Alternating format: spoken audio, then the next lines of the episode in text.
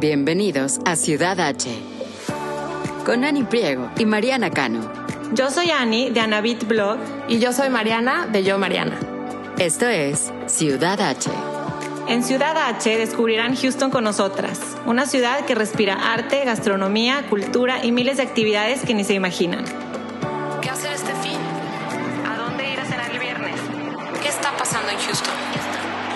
Desde restaurantes, bares y exhibiciones hasta eventos y viajes. Aquí encontrarán todo lo que tienen que saber para hacer de Houston su ciudad H. Hola, ¿cómo están? Yo soy Ani Priego. Y yo, Mariana Cano. Estamos en Ciudad H Podcast. Gracias por estar aquí. Es la sección de expertos en Houston y tenemos hoy a una mixóloga que, Mariana, me encanta a mí, que yo ni sabía que era mixóloga hasta hace poco, ¿verdad? No sé tú. No, es que esto es un tema nuevo que la verdad está bien, bien padre porque, bueno, no sé si te pasa, pero ahora ya a todos los bares que vamos, a todos los restaurantes, pues ya lo vemos como normal que haya un menú de coctelería, pero la verdad es que hace no tanto tiempo no había estas bebidas con diferentes ingredientes y diferentes cosas. Y la verdad que a mí me fascina ese plan. O sea, el ir a un bar y sentarte con un grupo de amigos a platicar, a mí me parece extraordinario. Y si además lo complementas con un cóctel que, que, te pongas a averiguar qué tiene, qué ingredientes, pues es un poco como la gastronomía también que tanto nos gusta, ¿no? Pero pues ahora en forma de cóctel. Oye, lo dijiste, es muy cierto, porque ahora que tuve visitas, por ejemplo, vas a cenar y mi concuña es que le gusta probar cosas diferentes, quiere cosas raras. Y otros, por ejemplo, mi esposo es su martini clásico y yo siempre, ay, pues déjame ver algo con esta fruta, algo con... E-". Pero sí es cierto, generalmente no hay, no había esa variedad y ahorita ya, dependiendo del lugar, como es el caso de, de el bar de nuestra invitada del día de hoy, Julep, pues hay muchas opciones, ¿no? Sí, y la verdad que les traemos una invitada de lujo. Ella es una mixóloga súper reconocida, no solamente en Houston, sino también a nivel Estados Unidos y a nivel mundial. Ha tenido un chorro de premios, y radia la pasión por todo este tema y toda esta industria. Para mí, lo que ella hace me encanta porque me gusta descubrir cómo hay, no sé, que tú de fin de semana siempre vas y, tomas un, un, drink, pero qué hay detrás, ¿no? Y, y, quién lo preparó y qué ingredientes y toda esta creatividad e innovación que hay detrás y que es una profesión. Y bueno, no hemos dicho, pero para los que no sepan, si están aprendiendo el tema como nosotros hace pocos años, un mixólogo prepara cócteles complejos, ¿no? El, que los estudia, desarrolla y crea como un, cóctel, una bebida, pero es una mezcla de diferentes licores y, y diferentes tipos, ¿no? Entonces, pues hoy les traemos a la experta Alba Huerta, que Mariana nos va a hacer el honor de presentar. Así es, sí, la verdad que estoy muy, muy emocionada de, de recibir hoy a nuestra invitada Alba Huerta. Eh, para que la conozcan, les voy a platicar un poco quién es. Alba comenzó su carrera a los 19 años como bartender y hoy en día es una de las mixólogas más reconocidas del país. Es dueña de un bar muy popular aquí en Houston llamado Julep, nombrado como uno de los cinco mejores bares de Estados Unidos por Bon Appetit, reconocido por Esquire como uno de los mejores bares en este país y finalista este año del premio como mejor bar program por el James Beard Foundation. Eh, Three List le escogió como una de las mejores bartenders en Estados Unidos, ingresando al prestigiado Salón de la Fama Tales of the Cocktail Dame. Ganó también el premio de mejor bartender del año por la revista Imbibe y es una de las 50 personas más fascinantes de acuerdo con el Houston Chronicle, además de ser reconocida como una de las estrellas emergentes en el mundo de la mixología por la revista Sherry Bomb. En el 2021 se unió al colectivo de chefs de William Sonoma y es host del Williams Sonoma Virtual Beverage Academy, donde clientes de todo el mundo se unen a aprender cómo preparar diferentes cócteles de manera virtual guiados por Alba. Además, también publicó su primer libro de recetas titulado como el nombre de su bar, Julep, en donde reinventa los clásicos cócteles del sur de Estados Unidos con la originalidad que la caracteriza. Y este libro ya ha sido premiado por el International Association of Culinary Professionals. Alba es orgullosamente mexicana y houstoniana también, y es realmente un honor para nosotras el tenerla aquí en Ciudad H. Bienvenida, Alba. Hola, buenos días, gracias. Gracias por tenerme hoy. Me encanta conocer a, gente hispana en, en, Houston, nuestra gente latina, y conectarnos así con los medios sociales, ¿verdad? Para, para saber qué está pasando con nuestra, con nuestra comunidad en la ciudad de Houston. Exactamente. Sí, y la verdad que muchas felicidades por esa carrera tan exitosa en el mundo de la mixología que tienes. Y a mí me encantaría empezar esta plática contigo, como bien dices, con el conocerte un poquito más y que nos cuentes eh, cuándo es cuando llegas aquí a Houston y cómo es que comienzas esta carrera tan interesante como, como bartender en Estados Unidos. Pues a ver, es mucho que contarte porque ya son desde yo llegamos a los Estados Unidos de la edad de cuatro años y finalmente nos quedamos a vivir cuando yo tenía seis años aquí en Houston. Um, y una de las cosas que nos, que nos ayudó bastante a, la familia, a la familia mía fue de que fuimos participantes de la amnistía del 1986 y en esa, con esa amnistía que se ofreció uh, de, eh, inmigratoria, pudimos tener el derecho de trabajar, el derecho de tener ciudadanía ya a los 18 años. Mm. Se, nos, se me hizo un, una, como un camino un poquito más fácil para llegar como inmigrante. yo soy muy ah, proponente para, esas, para esos tipos de, de pólizas que ayudan a la gente inmigrante a tener la manera de crecer en un país nuevo. Y porque yo también soy ese ejemplo, ¿verdad? Yo eh, desde, yo nunca pensé a los, cuando yo empecé mi carrera, este, tenía como 18 años y fue en el dos, ah, perdón, en 1998. y este, yo me había graduado de la, de la, de la, de la prepa y me encantó, yo no, yo no salía, sea, era una niña buena, yo no salía para nada y nunca había tenido, nunca había tenido tanta socialidad así como para, como maneras de socializarme, así como en bares y restaurantes y, y, y, esos tipos de negocios. Así que yo empecé a trabajar en un bar y dije, ay, me encanta, me encanta que estoy platicando con todos, que, están, que todos vienen aquí a divertirse, a pasársela bien. Y en ese entonces era una, un craft beer bar. Mm. Y el craft beer bar eran muy famosos en los, en los 80s y 90s, ¿verdad? Y después ese bar se vino cerrando, pero en, en el 2004 por ahí. Pero en el tiempo que yo estuve ahí, me, me, encantó, me, me, enamoré de la, de la hostelería, de, la, de la industria, de, de, estar en, eh, como de venir a la gente, de tenerlos como huéspedes, eso me encantaba y todavía me encanta. Pero a esa edad yo no pensaba ni lo mínimo que iba a tener un día un, un negocio de cocktails, o sea, haciendo mixología, porque en ese tiempo no existía la, la mixología, ni siquiera en, los, en, en, Houston no, no era algo muy conocido, era más conocido como en San Francisco, en Nueva York, y esos, en, eh, esas, en esas ciudades de, de, que tenían como más, más hoteles, más, más historia de, de, hoteles grandes, porque la costelería existió por mucho tiempo, solamente en hoteles, porque era algo muy fancy, era algo muy um, elegante y, eh, y, los hoteles tenían elegancia. Um, y los, los negocios pequeños, así como el small business, como bares, casi no hacían cocktails porque este, era algo como más como un restaurante, como un liquid restaurant, yo le digo a veces, porque es más así la manera de que nosotros funcionamos el negocio.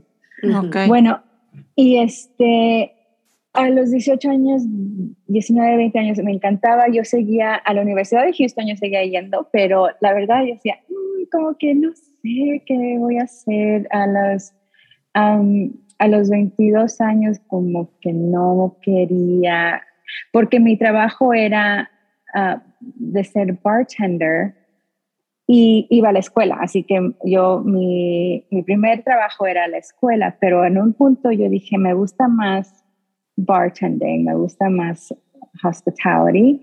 Um, y lo que hice en el tiempo después, como unos dos años después, me mudé a, Las Vegas.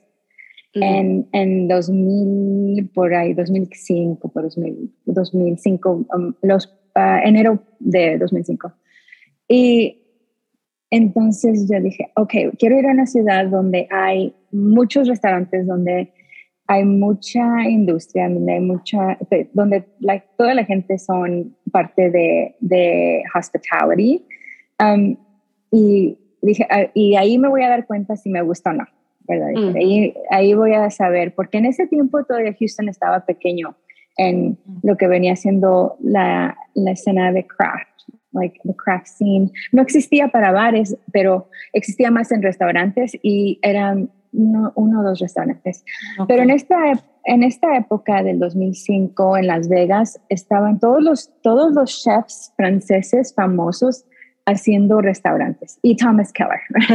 Eran Daniel Boulud, uh, Robuchon y Thomas Keller en Las Vegas Strip y tenían unos restaurantes hermosos, unos programas bien educados, bien profesionales. Y yo dije, oh, wow, ok, yo quiero, yo quiero ver si o sea, si yo tengo lo que se necesita para trabajar en, esos, en, ese, en un lugar así, ¿verdad? Porque hasta ese punto yo había tenido muchos trabajos de bartending, um, como en un lugar que me encantó, que ahora es Hearsay, pero antes era, se llamaba el 12 Spot.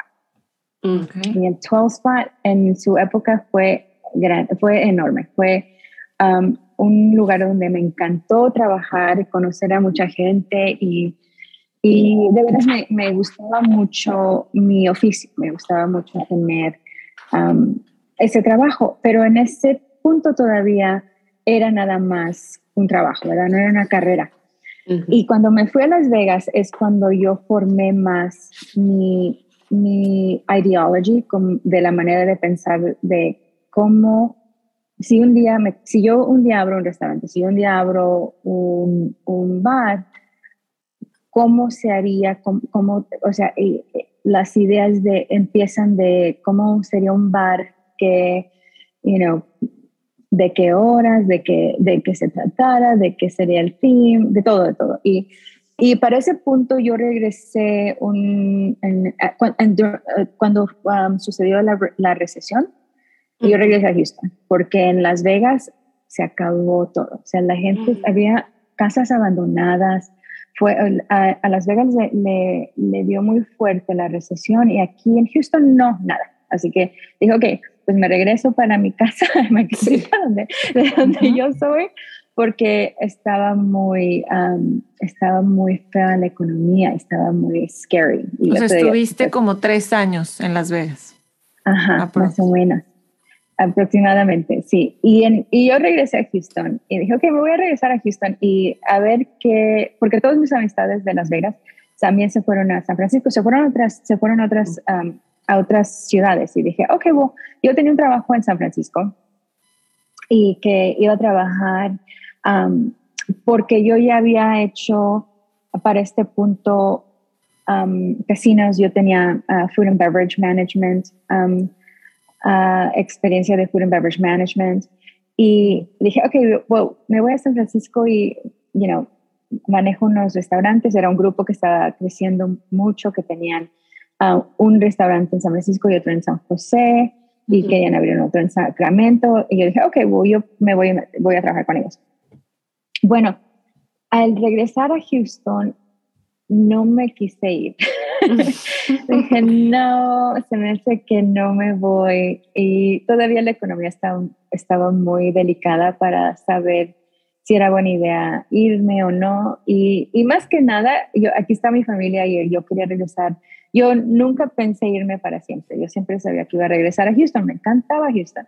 En Houston, la, los, los bares, la industria es muy familiar, era pequeña y eso era lo que me gustaba también, pero yo quería saber si estaba haciendo la, la decisión correcta para quedarme en, este, en esta industria o no, a la, a la, vez que me fui a Las Vegas. bueno, y entonces me quedo aquí y estoy trabajando en varios lugares donde me gustan los programas donde hay un restaurante de seafood y trabajaba en un wine bar. En ese tiempo los, los tasting rooms eran, muy, eran nuevos y eran muy, muy grandes y populares. Y los tasting rooms, ah, yo trabajé en tasting rooms para aprender de vinos, así que yo trabajaba en diferentes lugares. Dije, ok, para aprender algo. Me fui a trabajar el tasting room para aprender de vinos, me fui a trabajar el lounge para aprender de hospitality. Um, y entonces, y, e, en el restaurante para, para, para aprender de producción, para aprender cómo hacer um, syrups o jarabes o purés o cosas así, porque era más, uh, era más culinario, era más, había más este, ingredientes en los restaurantes. Pero no había todavía un cocktail bar, cocktail bar en Houston, ¿verdad? Había, actually, había un, había un bar que hacía cocktails, pero nunca habían cambiado su, su carta. En um, el Volcano, el Volcano ha estado en Houston por años haciendo cocktails. Ellos hacen mojitos, hacen whisky smash, um, hacen una margarita y todos ellos, todos esos, todas esas bebidas eran classics, eran clásicas, um, pero no eran, o sea, no estaban cambiando con la temporada. Y eso es lo que me atraía. Decía, oh, pues cada temporada hay, hay frutas nuevas, hay ingredientes nuevos So deberíamos de tener nueva carta, ¿verdad? Y en ese tiempo no, eso no era, no era bienvenido por los dueños o los managers o nada. No era muy común hacerlo también.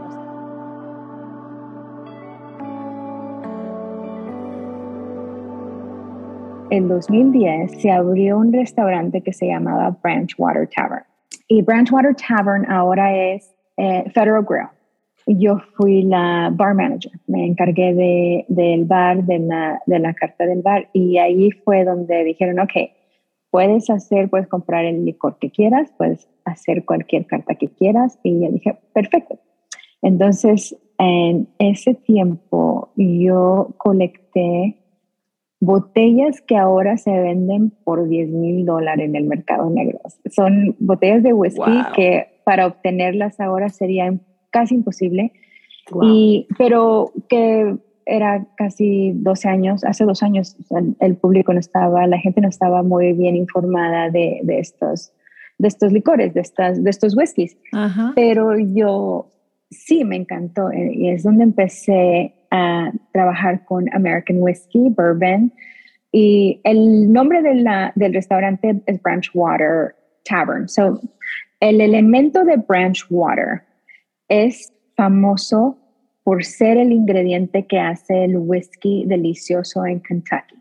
O sea, no es necesario tener branch water, mm. pero según el cuento es que el branch water quiere decir que en el agua los árboles están tocando el agua, branch water, el branch del, del, ajá, el branch del, del de el árbol y esa agua se usa por las distillerías para hacer whisky.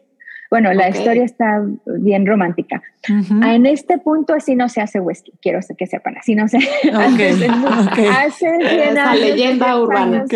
sí, a, este punto sí es una leyenda urbana. En un, en, en, hace 300 años, 200 años, sí era el método, ¿verdad? Porque el agua era cristalina, estaba limpia, no había mucha, no había mucha sociedad para ensuciar las aguas, así que la, agua se usaba muy fácil para hacer whisky. Y en ese punto tampoco no era whisky, así que hay muchas historias que van para allá para acá, porque el whisky que conocemos ahora no se hizo whisky hasta que se puso en barrica. Y en ese punto no se estaba usando la barrica necesariamente. Entonces, ok, esa es otra historia, ese es otro podcast, aprender del whisky, porque no he ido a, ninguna destilería de whisky aún yo. Sí, entonces en, seguí allí eh, por, por, un buen tiempo, me encantó, me encantó el programa. Yo todavía sigo siendo amiga con, con las personas que trabajaron ahí, queremos hacer una reunión um, y la queremos hacer aquí en Juliet. Y entonces abrí un lugar que todavía sigue abierto y uh, fui la primer general manager del, del uh, bar que se llama um, uh, Grand Prize. No sé si lo conocen a Grand Prize. No. Es un, es un como dive bar, pero tienen cocktails. Y fue una, fue un, fue un, tiempo que me encantó trabajar en un lugar donde podíamos hacer cocktails, la gente era cool, o sea, todo estaba bien, la gente se divertía. Y la manera de que hacíamos cocktails era muy liberal. O sea, aquí se hace esta, esta porque en Branchwater Tavern había un, un team muy, como muy, muy este, cerrado, ¿verdad? Es whisky, se hacen cuatro bebidas, porque es un restaurante, o sea, no podemos este, tener una carta de 100 cócteles.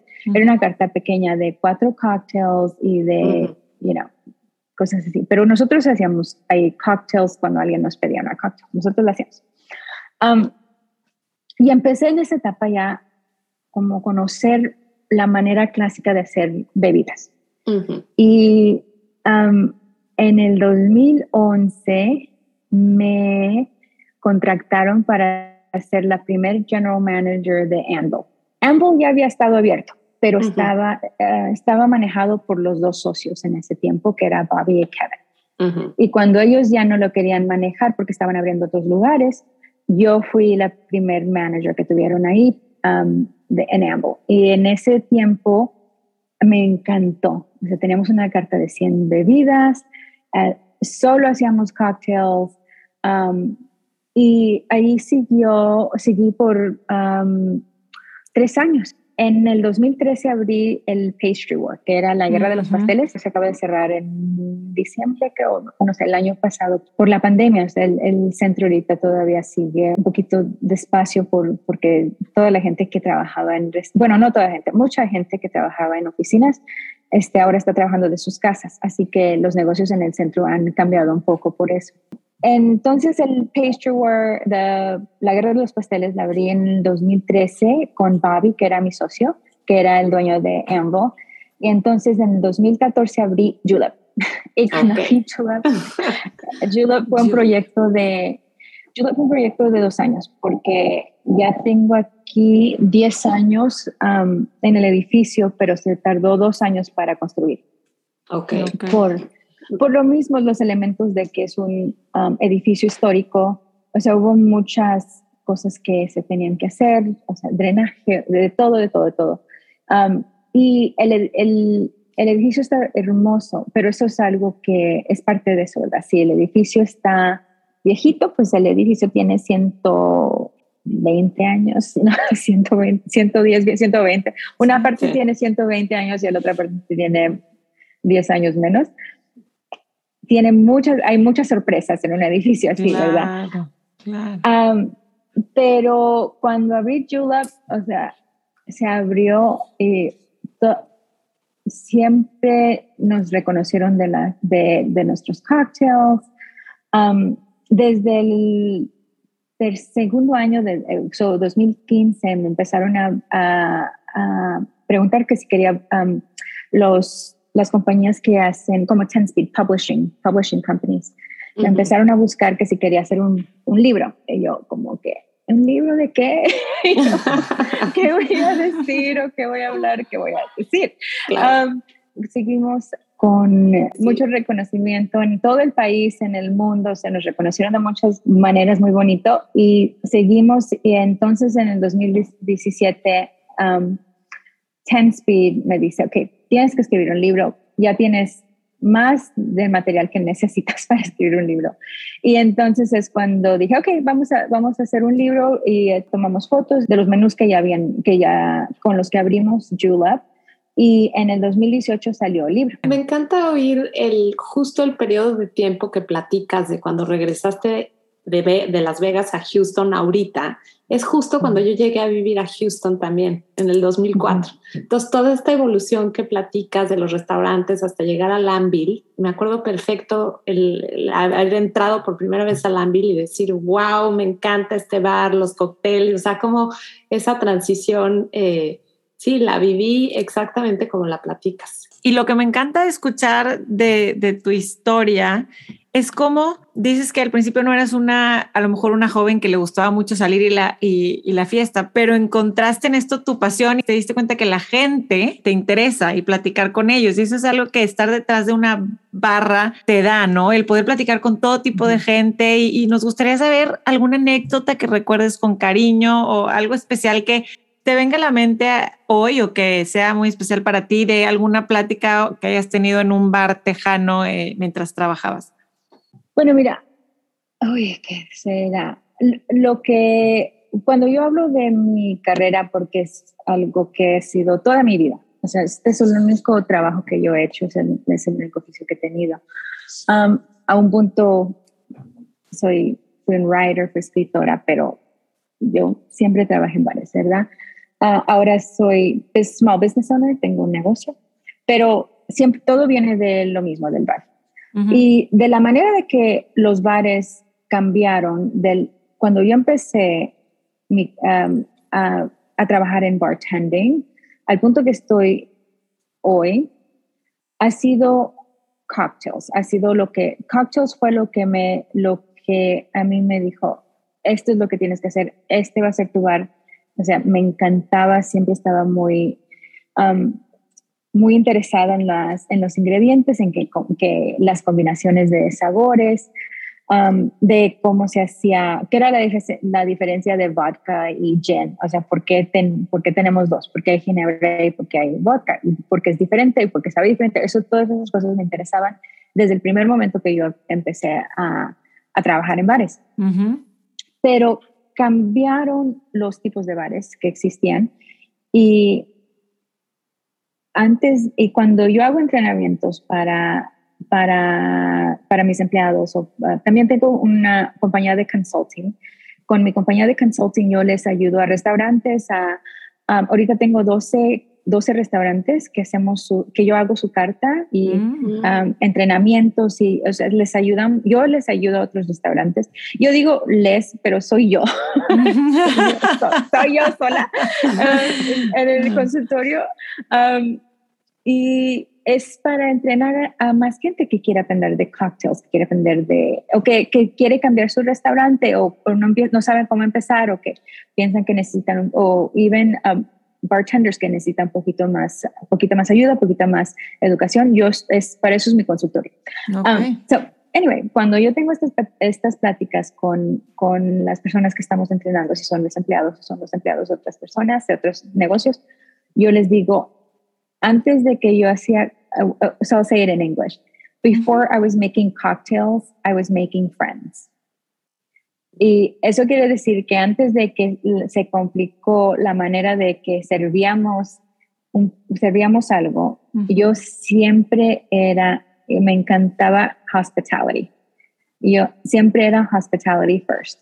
Y quiere decir que sí, se, está bien que te estés muy enfocado en, en, en, tu cocktail, en los cocktails, pero recuerda que es un, que es un, un oficio de hospitality y que la gente viene aquí a divertirse. So, before I was making cocktails, I was making friends. Es algo que siempre he usado para explicar que los cócteles son especial, pero aquí viene la gente para sentirse, para sentirse especial ellos mismos. Un gran aprendizaje y qué padre que lo puedas compartir, no nada más se quede en Julep, sino lo puedas replicar. Y lo que me gusta de lo que nos cuentas es que lo que más te gusta es es hacer sentir bien a la gente, es, como a través de, de, lo que haces y de los cócteles y de tu creatividad, cómo haces que la gente disfrute de una compañía, de una conversación, además de su bebida. Me encanta. Sí, me encanta. Nosotros en México, ahorita me hiciste acordarme de algo que en México tuvimos una mini experiencia cuando mi esposo y yo somos high school sweethearts y hubo una época en la que un negocio familiar abrió un pequeño bar y sí vivimos esta experiencia de estar jueves, viernes y sábado en este lugar y es muy especial sentarte en la barra, cómo platicas con la gente, cómo ves a, luego los, los regulars, ¿no? Que son los que acaban yendo el mismo día. O sea, sí se hace un, sí, un ambiente muy especial, la verdad. Sí, sí, sí, el bar, ir a un bar tiene una magia muy, muy padre. Y bueno, cambiando un poquito de tema, eh, nosotros sabemos que, bueno, existen muchísimas carreras que, eh, sobre todo en el mundo culinario y más en la mixología, pues en donde la verdad hay principalmente hombres, ¿no? Hombres chefs, hombres mixólogos. ¿Cómo ha sido tu experiencia como mujer en esta industria y qué tips le darías a mujeres que, que les llame la atención este camino y, y a lo mejor no se animan? ¿Qué será? Pues hay muchos años en que, de qué discutir, ¿verdad? Yo diría que mi primera experiencia en bares siempre fue trabajar para personas a quien yo respetaba. O sea, personas que yo decía, yo vengo de um, una familia que es bien cercana, que estamos muy cercanos todos, mi mamá, mi papá, mi hermana y, um, y mis sobrinas. Y si yo en un momento me sentía que algo no estaba bien, yo decía, mm, no me gusta esto, decía, maybe this is not for me, ¿verdad? Um, el dicho es, birds and feathers stick together, ¿verdad? Que si uno sabe, o sea, yo siempre me, me gustó trabajar para personas que tenían las mismas ideas que yo, las mismas metas. conocí, tuve muchos de esas personas, ahora son mis mentors, fueron mis mentors al punto que yo abrí mi, mi, propio bar. Y eso es muy importante, ¿verdad? Porque uh, mentorship es algo que sucede por mucho tiempo. Y por mucho tiempo me aconsejaron de Ah, de diferentes maneras, que deberías de ir a Las Vegas y conocer si quieres hacer esto, ¿verdad? Eh, es muy difícil encontrar a alguien que te dé buenos consejos para una carrera que no, que en ese punto no existía, ¿verdad? Pero yo sabía que estas personas con las que, con las que trabajé y con las que trabajaban, que tenían las buenas intenciones para, para darme esos consejos. Y, y otra cosa que yo diría es que yo pienso que en Houston, más que en otra ciudad, más que otras ciudades que yo he conocido, yo viajo a todas partes para ser juez de, de diferentes, diferentes accolades, como para diferentes bares, que son listas así como del mundo, ¿verdad? Para bares reconocidos en el mundo. Y lo que yo he notado es que en Houston hay más mujeres en barras que en otros lugares, en cocktail bars. Y okay es algo que yo vi, eh, yo vi lo mismo hace, hace 5 o 10 años, que habían muchas, muchas mujeres en la industria de, en, en, los bares de Houston. Así que pienso que se está cambiando un poquito el balance de, de, de, esa, de esa demografía. Y hay yo lo que he visto últimamente es que es, hay más diversidad, no nada más es en, género, ¿verdad? También en, en ah, diferentes personas, diferentes uh, sexual orientations. Y eso es lo que hace un bar bien diferente. En cocktail necesitas tener mucha diversidad también.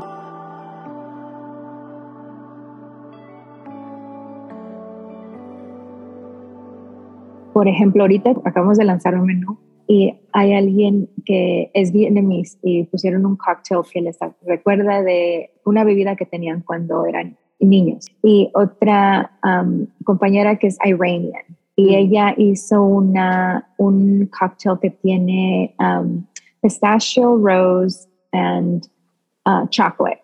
Y porque eran así, esos eran las, las, los ingredientes que se usaban para un postre que ella, que a ella le gustaba de niña.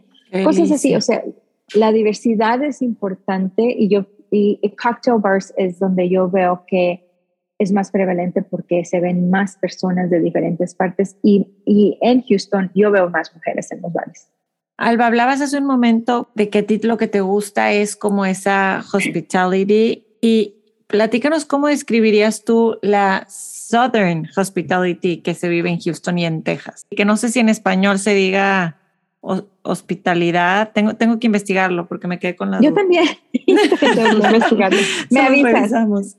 Me avisas. Um, bueno, lo que los Southern Hospitality um, tiene que ver no nada más de, con las personas que están trabajando en, en, en, X negocio, también tienen que ver con las personas que están en la, en la barra.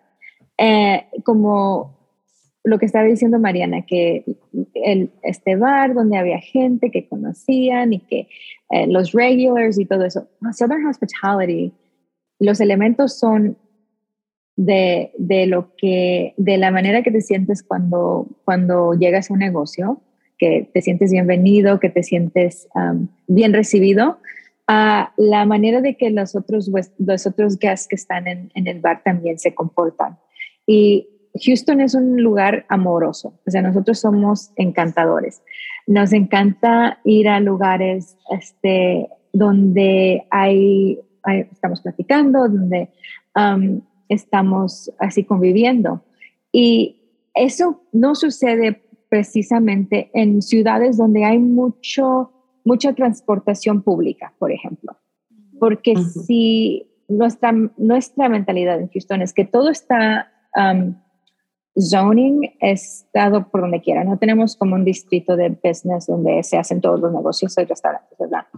Pero por eso mismo es que cuando, uno, cuando salen, por ejemplo, los, um, los Houstonians del trabajo, quieren ir a un lugar donde haya gente, donde haya ambiente, donde um, puedan platicar con otras personas.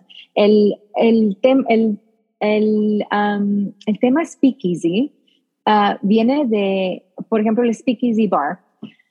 Este, y yo pienso que en, en, lugares como Houston nunca se, se podría hacer un, un speakeasy, speakeasy, como, como un clásico speakeasy, pero les decimos speakeasy a los bares y están, se tienen que ver con la, con la luz o que está un poquito oscuro, and, that's okay. ¿Qué, ¿Qué se refieren con speakeasy? So speakeasy es un tipo de cocktail bar. Ok en las épocas de cuando había provisión de alcohol. Así que literalmente speak easy, que no seas ruidoso. Ah, Quiere decir, el, el, nombre del bar se llamaban speak easy, no tenían, um, no tenían signs, no tenían letreros para entrar, o sea, era como un cuartito donde gente entraba, porque no se podía tomar alcohol, era ilegal tomar alcohol. Así que el speak easy bar era para que la gente no haga ni un ruido y tomen alcohol. Ok. Era literalmente speak easy, ¿verdad? Y yo cuando abrí Julep, yo decía, no, yo no quiero un speak easy, yo quiero un speak loudly. Yo quiero que la gente se divierta, que estén aquí, que se la pasen bien. Y Houston es ese tipo de, de, ciudad, ¿verdad? Nosotros nos encanta ser, conocer a todos, tener muchas amistades y, um, y eso no es en todas partes. O sea, hay, hay lugares, eh, cuando, cuando cuando se descubrió, se redescubrió la, la coctelería Mixology como en, el año 2000, 2008 o 2010 en lo que era Nueva York y lo que era ah, Londres, habían unos lugares que las reglas, habían reglas en un bar, en el bar y decía la regla, primero, no hables con nadie. Segundo, no, no hacemos cócteles a tu manera, o quién sabe qué hacer. Y yo decía, ¿quién va a ir? Y yo decía, ¿quién va a ir ahí? bueno, pues la gente que vive en Londres, que va en el tube, que están, o sea, hartos de ver a gente, les encantaba ir a un lugar donde nadie les hablaba. Claro, ¿verdad? Porque decían, yo quiero un lugar donde nadie me moleste, que no quiero que me pregunte nada, yo estoy todo el día vivo en una ciudad donde hay 26 millones de personas y no quiero que nadie me diga nada. Los speakeasies en esas ciudades eran lo máximo, porque decían, y también como mujeres decían, yo voy a un speakeasy y nadie me habla y está perfecto. Y claro, que nadie me hable. se me acerque. no se me acerque. Ajá, y era, o sea, yo digo, en Houston sería imposible decirle a la gente que no pueden hablarle a nadie. O sea, no, o sea, no, no, no somos, you know, no, nosotros buscamos um, connection, con, you know, connecting with other people. Um, y eso tiene que ver con que no tenemos transportación pública que la gente usa como mass transportation. No lo usamos, ¿verdad? Cada quien tiene su carro y cada quien tiene su oficina a donde van y luego cuando salen del trabajo quieren estar en ambiente. Me encanta, sobre todo la manera en la que describiste cómo crean los cócteles en base a las diferentes culturas que vivimos aquí en Houston, que, claro, porque siendo la ciudad más diversa de Estados Unidos, pues por supuesto que traemos influencias de diferentes países y que eso se vea reflejado en los cócteles que tú das me parece increíble. De hecho, a todas las que nos escuchan, si pudieran ver la cara de Alba de felicidad y cómo la irradia esta pasión cuando habla de, su trabajo, de lo que hace, de su lugar. Me encantaría que la, que la pudieran ver porque de veras se ve que te encanta esto a, a, lo que te dedicas, ¿no? Y bueno, otro tema que queríamos platicar contigo es que ahora que viene el famosísimo 5 de mayo, que la verdad es que para mí siento que es más una celebración americana que mexicana, porque pues en México, como sabemos, ni lo celebramos. Creo que mi día festivo es. No se celebra. Este, yo creo que cabe, cabe, o sea, es importante aclarar que no es la independencia independencia de México es la batalla de Puebla. Pero viviendo aquí en Estados Unidos, yo llevo ya más de 20 años viendo acá, pues la verdad, si se trata de celebrar México y celebrar el tequila y el mezcal, pues adelante, ¿no? ¿Por qué no hacerlo? Entonces, cuéntanos un poco este, de el tequila y el mezcal. ¿Te gustan los dos? ¿Cuál es tu favorito? ¿Y qué tipo de cóctel es el que más te gusta preparar con estas bebidas mexicanas? Bueno, primero, el 5 de mayo para nosotros no es un evento grande, la verdad. Um, en, en Julep, el evento grande para nosotros es el Kentucky Derby. Nosotros hacemos una fiesta de Kentucky Derby y la gente viene con sombreros y unas, a mí unos vestidos hermosos y vienen vestidos como nunca los ves todo el año. ese ya va a ser ahora, ¿verdad?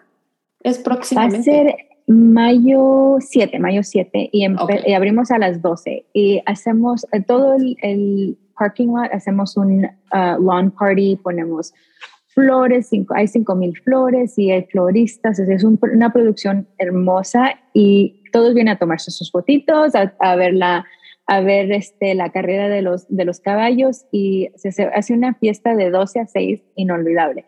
Pero el 5 de mayo nosotros en Julep no es algo grande. Así que lo que hacemos es, este, hacemos bebidas porque hay, la persona que inventó la festividad de 5 de mayo, de veras que es un marketing genius, ¿verdad? Alguien que, wow, porque lo que ha sucedido en la, en, en, en, um, la industria de licores, por ejemplo, es que se, eh, hay ventas de tequila, de cerveza, de, de mezcal como nunca. Y se siguió la tradición por lo mismo, porque decían las compañías de esas marcas, esos, esos tipos de licores casi no se usaban fuera de esas festividades, Se tomaba una margarita. Total. El mezcal era, era algo completamente nuevo hasta hace como unos 12 años eh, que, que, se, que, se, que llegó el mezcal a los Estados Unidos, mezcal artesanal, y este, bueno, la tequila se usaba en margaritas, ¿verdad? Y las margaritas se bebían en, en restaurantes, en restaurantes mexicanos, en casa, y, pero casi siempre era algo que muy raro a la vez que se ordenaba. y en Texas es algo, en el, el estilo Tex-Mex es algo que cambió todo para la tequila en Texas. El estilo Tex-Mex, los, los restaurantes Tex-Mex, margaritas de todos sabores, margaritas todo el día. Y, uh, por ejemplo, un lugar como Nimpas, que, o sea, ellos eh, venden en margaritas lo que nosotros vendemos en, en total en un mes, ellos los venden en una semana. O sea, es algo Impresionante. loco, loco, loco, impresionante pero para hacer bebidas con, esas, con, esa, con esos licores, este, es muy importante conocer la diferencia de producción, ¿verdad? Y las botellas dicen 100% agave. Lo que yo siempre le recomiendo a todos es que se fijen atrás, tiene un, eh, hay, unas letritas que, que dicen N-O-M, NOM, y el NOM es un número, es NOM y luego dos números, tres números o cuatro números.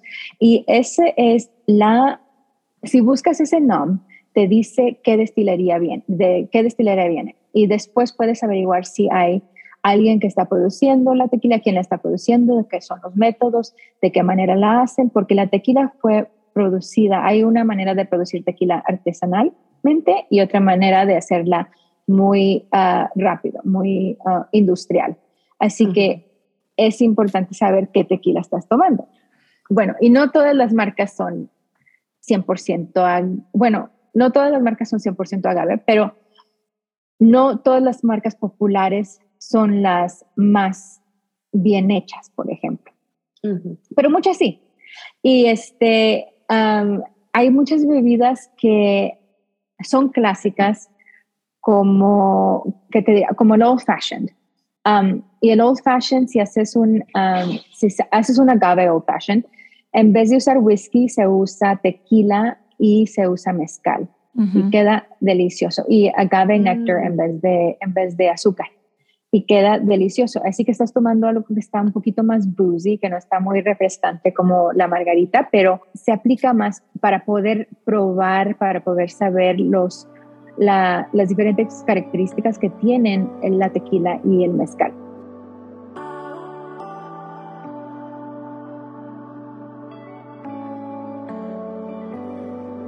Justamente te íbamos a preguntar de eso, porque sabemos que tienes experiencia por haber participado en el Tequila Exchange Project.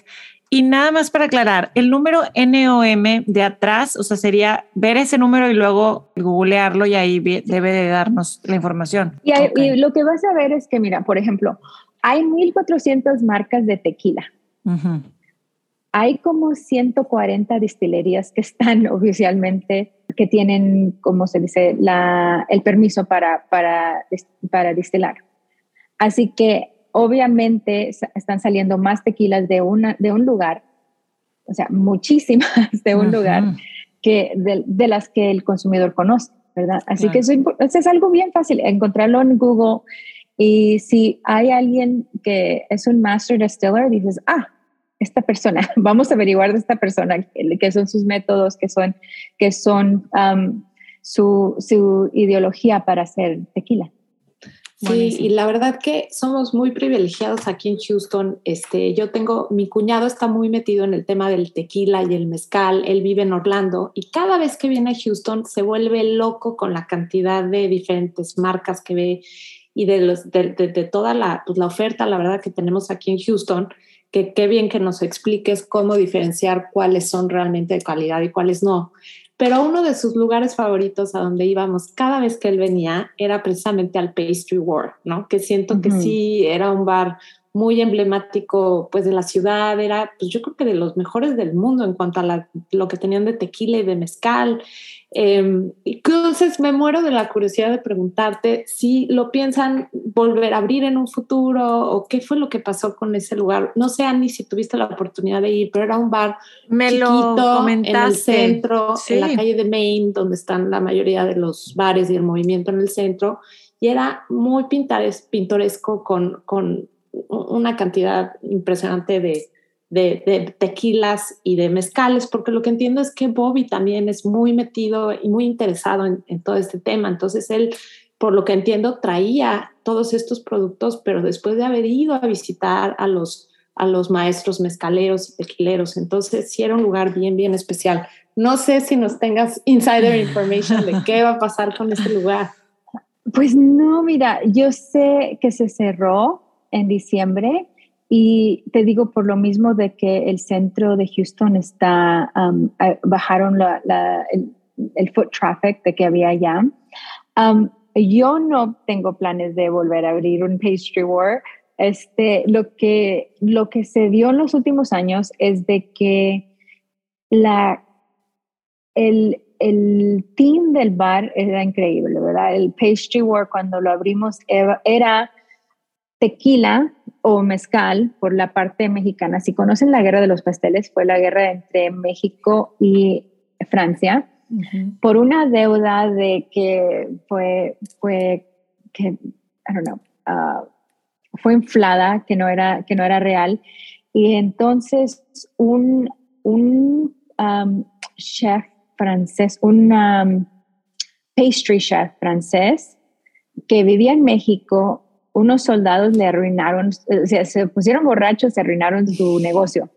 Y ese señor fue y habló con el gobierno de Francia y les dijo, oye, me arruinaron mi negocio. Y a ese punto México o sea, le, le, sacaron una deuda que no podía pagar y que no era, que no era, no era real, ¿verdad? Entonces se pusieron a... la guerra duró tres meses y algo, o sea, duró nada. Um, hubieron muy pocas este, muertes, nada más la pastelería de este, del chef. O sea, se nos hizo algo bien chistoso, dijo, ¿qué es esto? Um, ah, y, creo que ganamos, ¿eh? Creo que fue la primera vez que, le ganamos a Francia, alguna cosa así. es una locura. Y Francia, tenía, y Francia tenía en ese tiempo una, o sea, una, una arma militar enorme. Eh, era, toda la historia se me hizo como que era un cuento de, de hadas. Dije, what is happening? Bueno, entonces era, usar tequila y mezcal con, con uh, cognac o, y con, o sea, la parte mexicana y la parte francesa, ¿verdad? Y en, en Francia lo que se, o sea, se hacen licores um, y licores um, de, muy, de muy hermosa manera. Así que podíamos tener lo más bello de México y lo más bello de Francia. Bueno, este, la parte de Francia como que Houston no, no la aceptó muy bien. ¿verdad? Y dijimos, ok, ah, pero de todos modos seguía la, el bar con una, con una selección de, de, mezcal muy, muy hermosa y con un, con un montón de margaritas de diferentes, de diferentes sabores. Y el bar estaba hermoso, o sea, estaba riquísimo, o sea, era como, eh, había una full table, había mesitas, así estaba muy bonito y todos los diseños que hay adentro estaban muy, um, muy bien um, curated, you know. Uh, pero fue un tiempo donde Houston, el centro, se abrieron muchos negocios en el, a la misma vez, porque no sé si se acuerdan, hace 10 años, o sea, el centro estaba vacío, muy, muy similar a como está ahorita. Y la manera de abrir restaurantes y bares en el centro era más fácil porque no tenías que tener permiso para estacionamiento, porque no hay estacionamiento, o sea, los edificios están a un lado. Así que fue algo muy pronto, muy fácil y este y lo mismo, o sea, muy muy afectado por el tráfico que hay en Houston, donde foot traffic del, del downtown, del centro, ¿verdad? Así que sí, o sea, no sé, I mean, si Bobby lo quiere volver a abrir, ese es, es, su So, you know, yo le dije, I don't want to do this again. Porque este era, o sea, lo, el tequila y el mezcal ahorita es imposible encontrarlo. Ahorita después de la pandemia. O sea, para obtener suficiente para volver a hacer ese programa sería uno, one, súper carísimo para el consumidor porque los productos de Francia durante la pandemia o están todos out of stock. No había, que no había botellas, este, no había quien los baje del, del barco donde llegaban al, puerto y cosas así.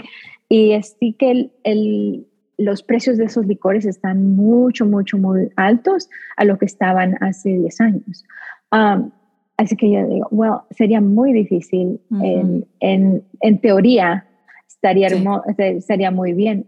Pero eso es algo que ahorita la industria está sufriendo. O sea, no hay, no hay botellas, no hay, no hay licor, no hay botellas, no hay gente, no hay nada para, ver, para hacer esas cosas. Creo que ahorita tenemos que, que, salir y apoyar a todos estos negocios. Entonces, eh, yo me encantaría que nos platicaras dos segundos. Ya sé que, que tenemos ya que terminar. Este, eh, platícanos de Julep. ¿Qué vamos a encontrar ahí? por qué esta bebida en específico eh, tiene ese nombre, eh, que, para ahora sí que invitar a la gente que, visite tu, el, tu bar. Sí, bueno, Julep está nombrado de un cóctel clásico de la región del sur de los Estados Unidos. So, Para empezar, es que Julep es, es, julep no es de los Estados Unidos, para, para ser bien claro. O sea, en Julep empezó en, um, en Arabia en 300 BC. Ah, se, usaba para, se usaba para administrar medicina, antes de que la medicina esté en pastilla o esté en jarabe, ¿verdad? Así que se ponía la, la y la medicina antes era muy herbal, tenía muchas, muchas diferentes, era más como, una, como un tónico, como un tonic, y así que estaba muy amarga.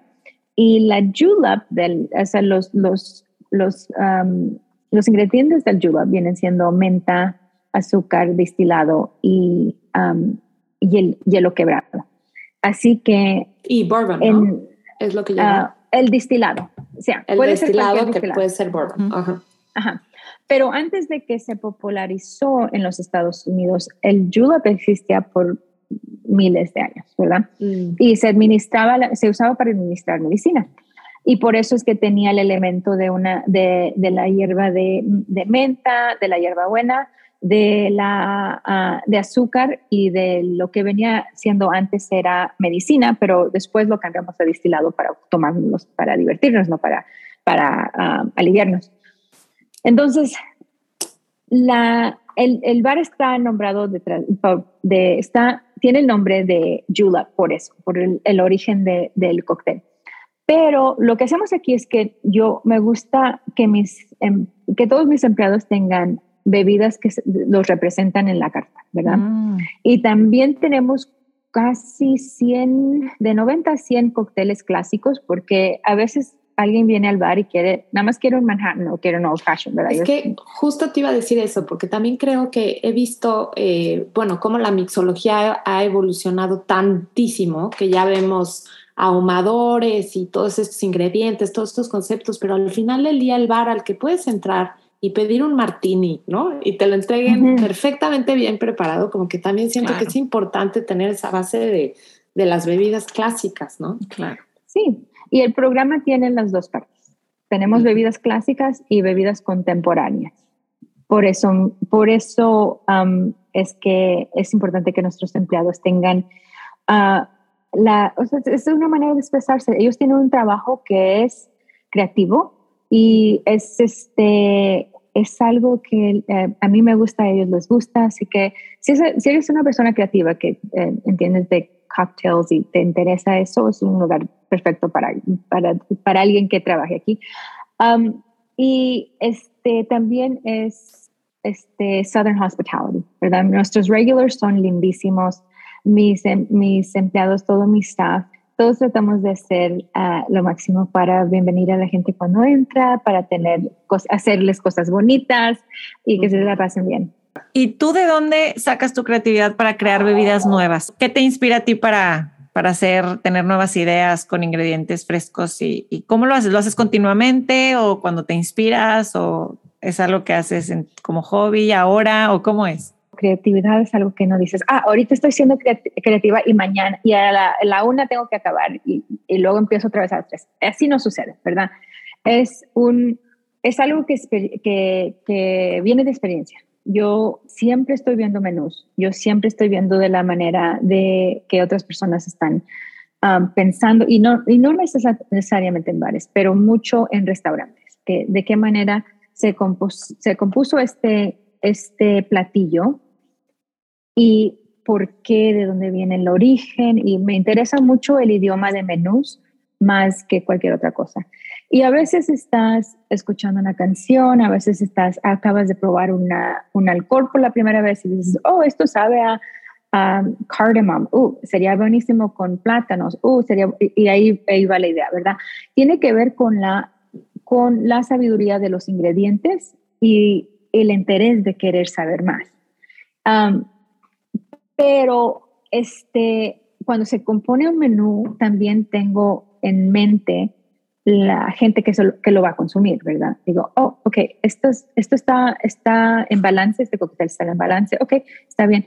¿Qué es? ¿Por qué es, elegí este licor en vez de esto que el otro? Son decisiones que yo hago, pero últimamente el, la bebida tiene que ser algo que alguien la quiera tomar y que alguien la quiera comprar, ¿verdad? Porque hay muchas cosas, muchas, muchas cosas que considerar cuando estamos poniendo un menú, ah, cuando estamos componiendo un menú. Así es. Bueno, Alba, pues muchísimas gracias. Ahora sí que felicidades por tu proyecto, felicidades por, por abrirle camino a otras mujeres latinas en el, en el mundo de, de la mixología. Nos encantó conocerte más, conocer tu historia y estoy segura que a través de este podcast vas a inspirar a muchísima gente a, seguir sus sueños, a encontrar su pasión y a no rendirse en este camino de, disfrutar la vida y disfrutar lo que hacemos. Entonces, eh, muchísimas gracias. Los invitamos a todos a ir a Julep. Está en la calle de Washington, ¿verdad? Ay, sí, vengan a Derby. Derby es muy especial. Derby es, es un día hermoso. Es it's a day party. It's Está divino. Les dejamos en los episode notes eh, toda la información de este evento para que puedan ir. Y Alba, te agradecemos muchísimo tu tiempo. Gracias por estar aquí en Ciudad H. Chao, bye. Chao. Bye, Mimi, gracias. Esto fue Ciudad H